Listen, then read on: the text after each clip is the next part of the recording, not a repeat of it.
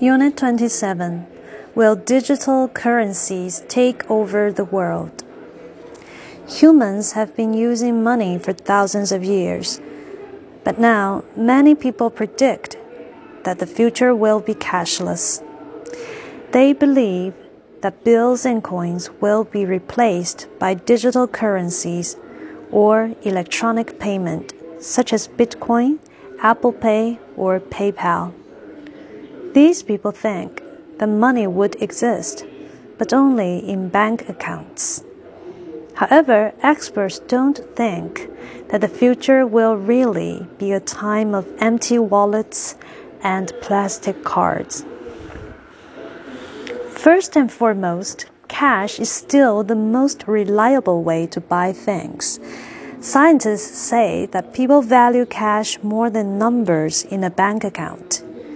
We seem to be enjoying being able to see and touch banknotes and coins. Old habits die hard. Digital currencies still don't feel real enough to most of us. People prefer to use real money over many other alternatives. Second, we will always need cash for emergencies. For example, in case of a power outage caused by a natural disaster, online payment won't be available. People will have to make purchases anyway.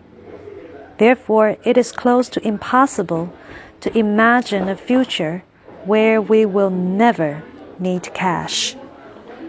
Third, many people value their privacy. Cash is a legal way to make purchases without having banks tracking them. Besides, any payment in cash is completed on the spot, so buyers don't need to worry about debts or loan interest.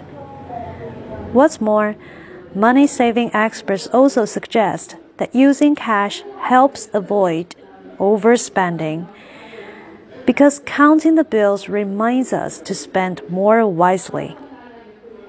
To conclude, paper bills and coins are here to stay. We still rely on cash more than credit cards under many circumstances.